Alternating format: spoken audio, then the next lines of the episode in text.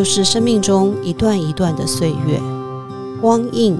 就像那些照进生命中的光亮，而观音仿佛是生命中来来去去出现的贵人们。欢迎大家收听光印的故事。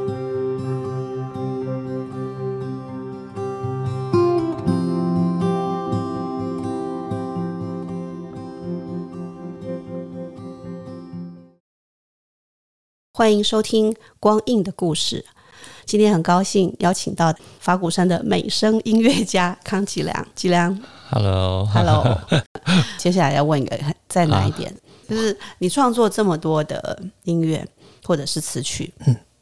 有没有哪一首让你印象特别的深刻，或者是特别有感觉？我问这个问题是因为我有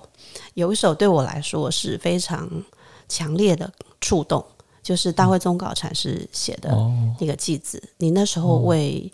呃净山寺所写的。对，那另外一首就是师傅的慈世记。这两首，因为我自己在上生死学，嗯嗯嗯，这两首对我来说已经是我上生死学的主题曲了。哦，尤其是有一些演讲，你知道那个现场的人，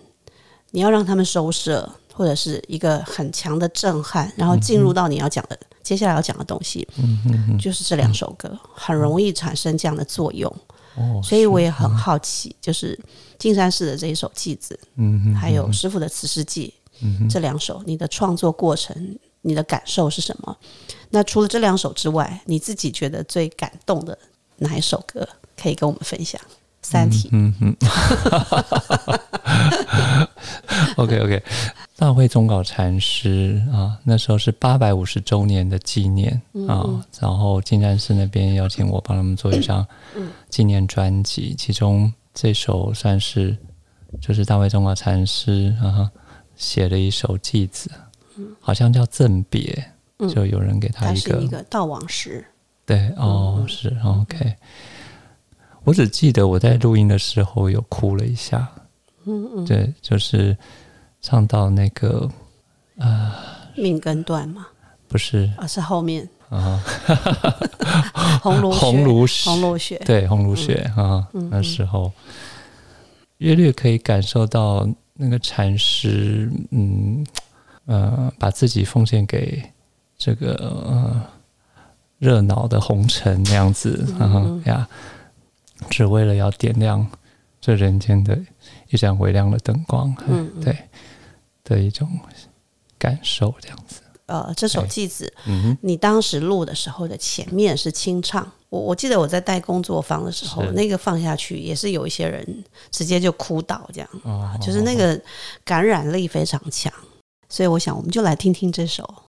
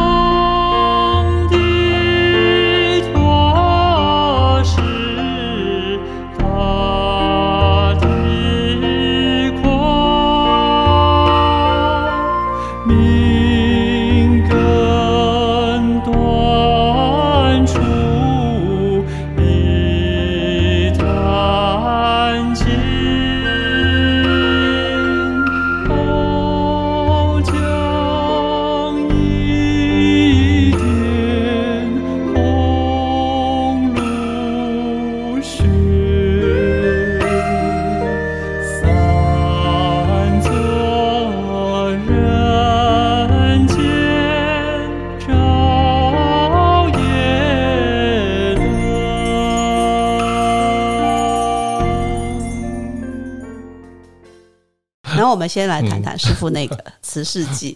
呃，幕后记，呃，对，那时候就师傅留下这短短的四句寄语嘛，嗯，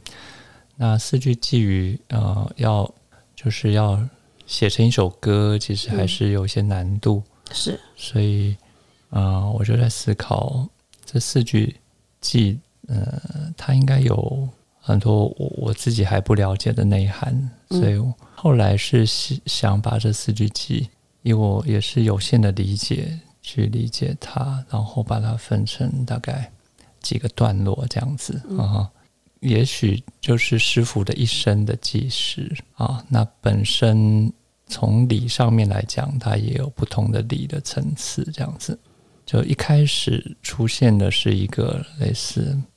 比较广阔模糊的四句记哈啊，就是散在弥漫在空中当中的，然后会听到鸟叫声啊啊，对，那个那个，我想表达的是，我们都是从那里来的，就是一个本源的，对对对，或是净土或者是什么样子，对，然后直到落落到这个人间来，所以就开始有重唱。男生重唱的声音出来，它是一个比较厚实的啊二重唱这样子。到二重唱结束了之后，我想说这个二重唱就是感觉在师傅呃从出生到修行的这段过程，然后中间有开始间奏的时候有一个类似啊爆炸的声音啊，或者是嗯嗯。然后之后就开启了他整个弘法的历程，对对对，啊，比较震撼式的，对对对，就是一个弘化人间的过程，磅礴的那个，对对对，啊，然后从从比较缓的开始，然后到啊越走越坚定积极，然后整个把人人生生命都奉献出去了，这样感觉，对，然后最后整个。啊，又完全沉淀下来，用阿卡贝拉的方式哈，就完全只是人生，嗯嗯，就是又回到了其实一切都是空寂的状态，这样子啊，就是做了这么多这么多的哭与笑哈，这些其实本来就没有我，所以那个我就是本来我的声音，嗯。啊，代表可能就是我，嗯。啊。但是在这个过程当中，你会发现我的声音最后被湮灭了。嗯，就是听不到我的声音，嗯，而是大众的声音。嗯嗯，对，就四众的，真的时候最后是四部的男生女生，嗯，所都跟众生融合在一起，这样子。对，就是在这个法界当中流淌着，然后继续啊，跟着音缘这样子啊，一直唱下去。嗯啊，这样子的感觉，嗯嗯，大概是那时候想的一个表达的想法，嗯哼，嗯，我听你这样讲，就大概比较理解你的那个创作过程。哦，其实是你对这个词先有一些感受，然后你把那些感受去演绎出来，它的呈现的方式，嗯哼，那那个里头其实就是你对这个东西的诠释。其实讲到这个。我就想到，呃，我刚刚提到说，你的那个生命的精彩都是在你的作词作曲里头，因为你刚刚在提到师傅的这一首之外呢，你另外一首写师傅的《年花》，也是很多人听了很感动。我想很多人应该也想听听看这首歌到底是什么样子的旋律或感受，所以我们就现场来听听看。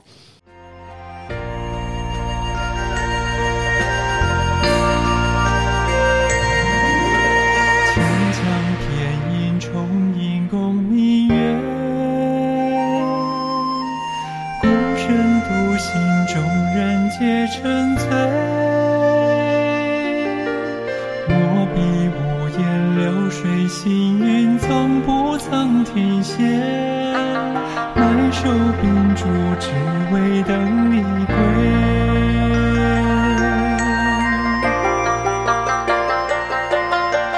万法轮回，花开花自谢。风吹走醍醐味，红尘无声滔滔滚滚，从不论是非，心头念珠佛号声不绝。吉良怎么会这么懂师傅？你对师傅的生命历程怎么会有这么深刻的那种内在连接，或者是那个心的那个理解？我记得我我对吉良做了一件很残忍的事情，就是那时候我们大院校史馆 要大院校史馆要开张，然后呢，我呃希望能够有一首主题曲，所以就很很短的时间就请吉良帮我们作词作曲，然后还唱诵啊。那时间很短，可是你你不但做出来了，而且你做出来的那个，尤其那个词的意象，让我印象非常深刻。就是其实你并没有呃参与那整个师傅心学的过程，可是你可以把那个历程跟精神写得很到位。所以到后来我在做纪念专刊的时候，基本上是用你那首《大愿人间》当做章节的一个起点，就是每个章节每个章节用这个来做。所以我也想了解一下，像呃很多人可能跟着师傅很久的时间，所以对师傅有情感，也有一些呃每一个人自己的体验跟感受。那你提到说你念书的时候，大概就是跟师傅有过两次，呃，其实是比较后期，就是接近师傅圆寂的时候接触法鼓山的。嗯，那你能不能说说看，师傅在你心目中，或者是你是如何去理解他的？哇，这题 很难吗？更难了。但这一题我一直很好奇。我的好奇是，呃，很多人都会说，很多很多的信众都是在师傅舍报以后才加入法鼓山，但他们对师傅一直有一个非常呃深刻的相应，没有见到他人，没有接触过他，但却是很相应的。所以我在想，吉良是不是也有算是类似的体验？能够讲的就是我可能不是真的去理解师傅，嗯哼，就是都是用头脑去理解。嗯，就是去感受跟体会，嗯，可能呃师傅，或者更多的时候是他带给我们的感动吧，嗯哼，就是不管是在啊、呃影音或者是在书籍里头，常常也是会会感动到热泪盈眶这样子。嗯对我觉得那也或许嗯，跟实际的接触嗯可能不一定，也也许还更加更真实，也许嗯啊、嗯就是应该避掉一些人情之间的。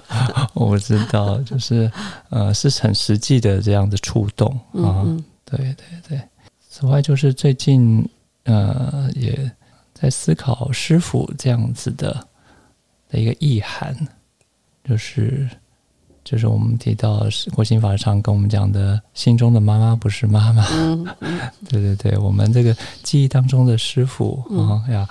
就以形象来看啊师傅的时候啊呀，也许也会受到这个形象的限制。嗯，我想师傅他有更更另外其他层次的东西，也是值得我们去嗯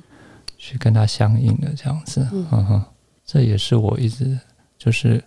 另外在在体会的部分，更全面的师傅、跟他对 从不同的面向去体体会、理解啊或感受，是是，然是后试着从不同的方式去呈现。嗯是嗯呀，嗯好，有一题你还没答的，就是 这些音乐里这么头，好？这些音乐里头有没有哪一首是你呃特别感动？就你自己做完之后，自己觉得 哇哦，我自己也很感觉很 很喜自我感觉欢。良好对，对对，像继承法师讲的，人一定要自我感觉良好才能够哇这个也是我要学习的地方。之前就跟那个我们郭老师在讲，我觉得哎，真的是年纪到了，好像很多要做比较长远的比较，这对我来讲真的会比较困难一记点。忆之流太对长了。对对对对嗯所以如果从最近的一张专辑说起，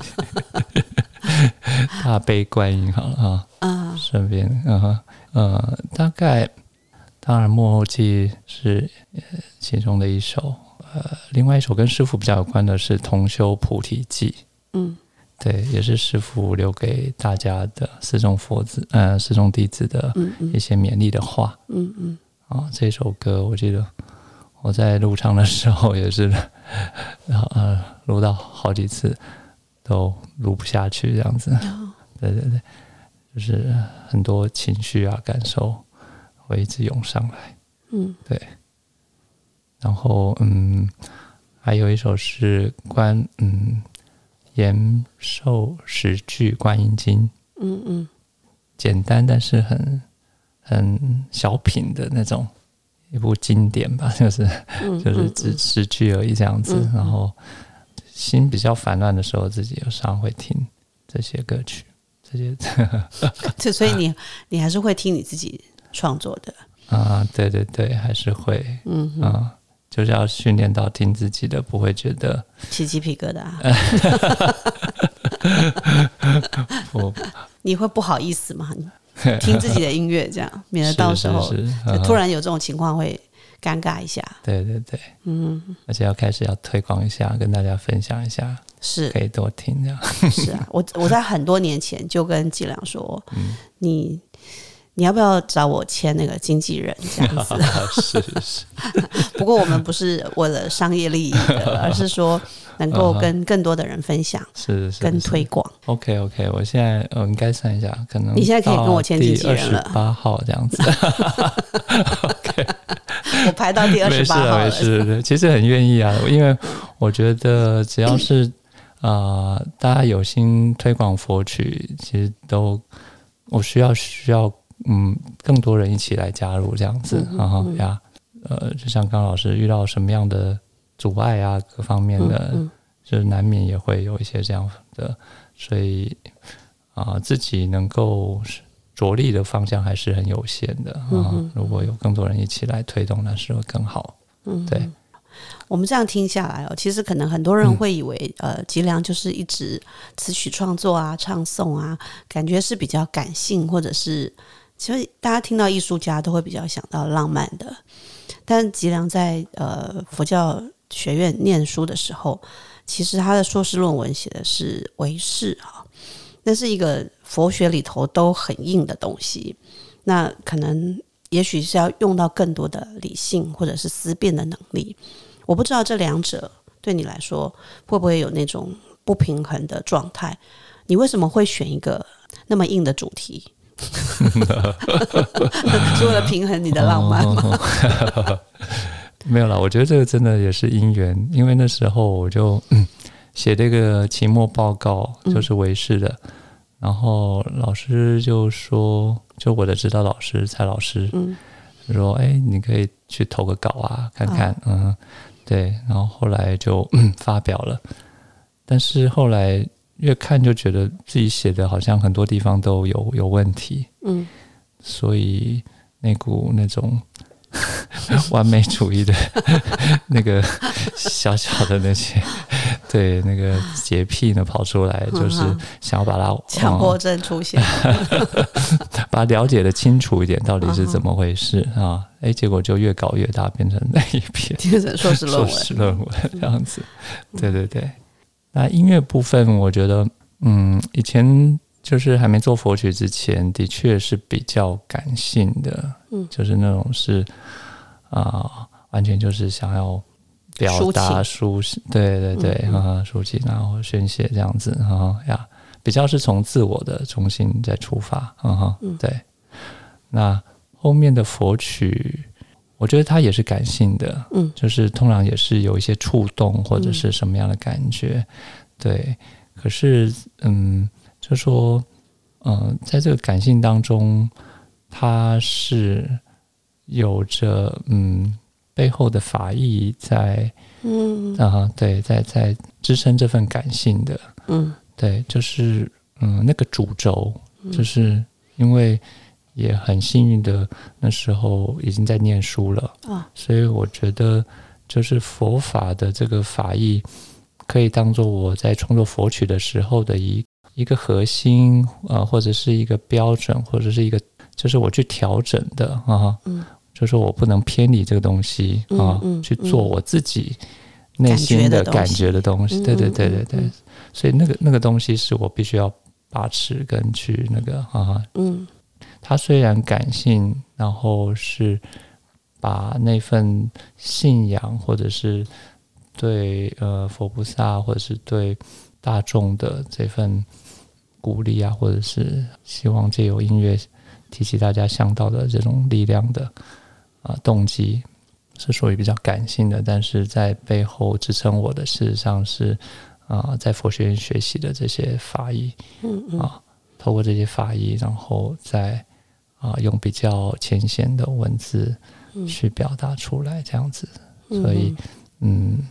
就跟之前的那个很 很自我的啊嗯嗯呀，嗯嗯，对它还是有一些不同吧，我想，嗯嗯。因为我们常在讲说法要能够普传嘛，嗯。所以在红化这件事情上，其实是有很多种形式或者是方式。嗯。那其实，在音乐的这个部分，或者是呃词，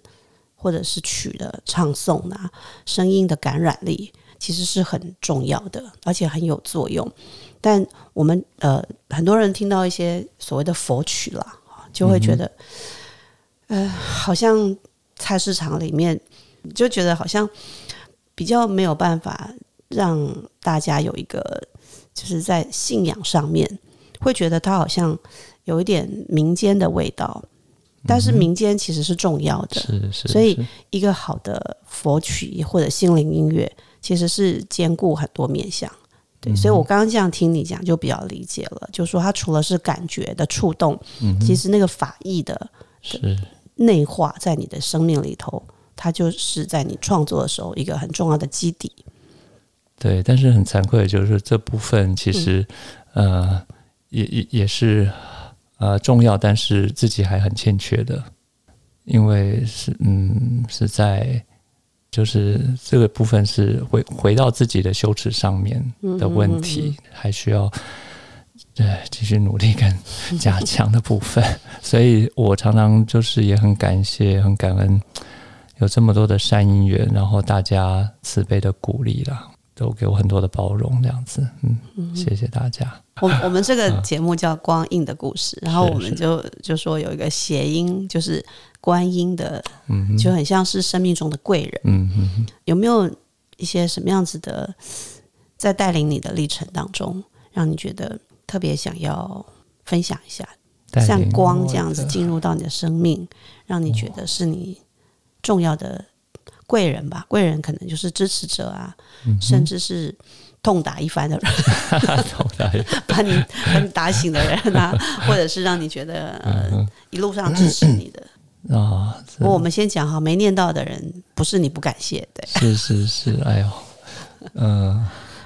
这个要分很多集，没有了，不然等下吉良就一就直接说啊，不知从何谢起，就谢天吧，这样 谢谢顾老师，谢 谢佛菩萨，谢谢佛菩萨，谢佛菩萨。对对对。对，因为我想我们还是想听故事的嘛，哈、可能我我就先谢谢慧敏校长吧，因为因为第真的第一眼看到他的时候，我真的好像看到光一样，哦，嗯。就是在考试嘛，哈，就是然后他刚好走出来到那个走廊，嗯。然后有一道光就刚好从他这样洒下来，洒到他身上，啊，所以我远远看他的时候，就好像就是笼罩在一片光里哇头的感觉。我，我都好像也看到了，是是是，然后他就侧脸这样子。好像在跟一个菩萨讲话，然后啊，师兄姐讲话，对 对对，又开始，又是光，又是菩萨，感觉大家很容易联想，，对对。对，是是是。然后我就觉得，哦，好像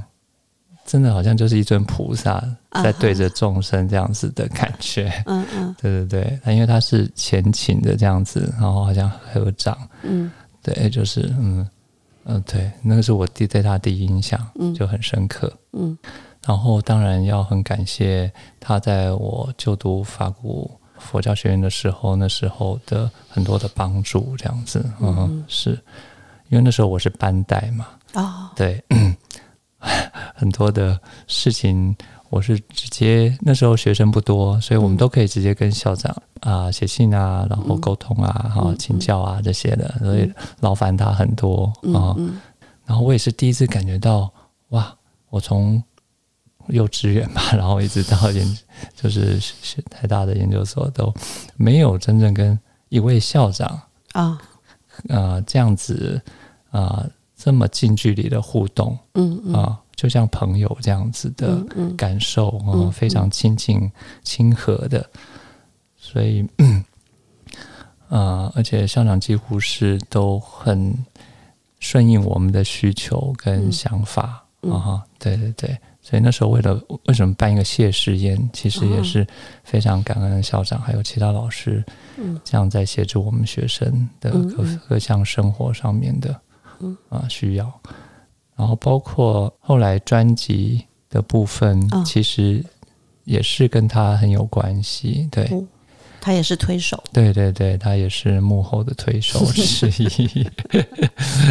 所以呃，我今天会呃用这个佛曲的方式跟大家结缘，其实也跟校长是相当有关系的，嗯，所以非常感谢他。他也很喜欢艺术创作，啊，对对对，啊，所以他也很鼓励你。嗯，对，嗯是。我还记得有一年我们好像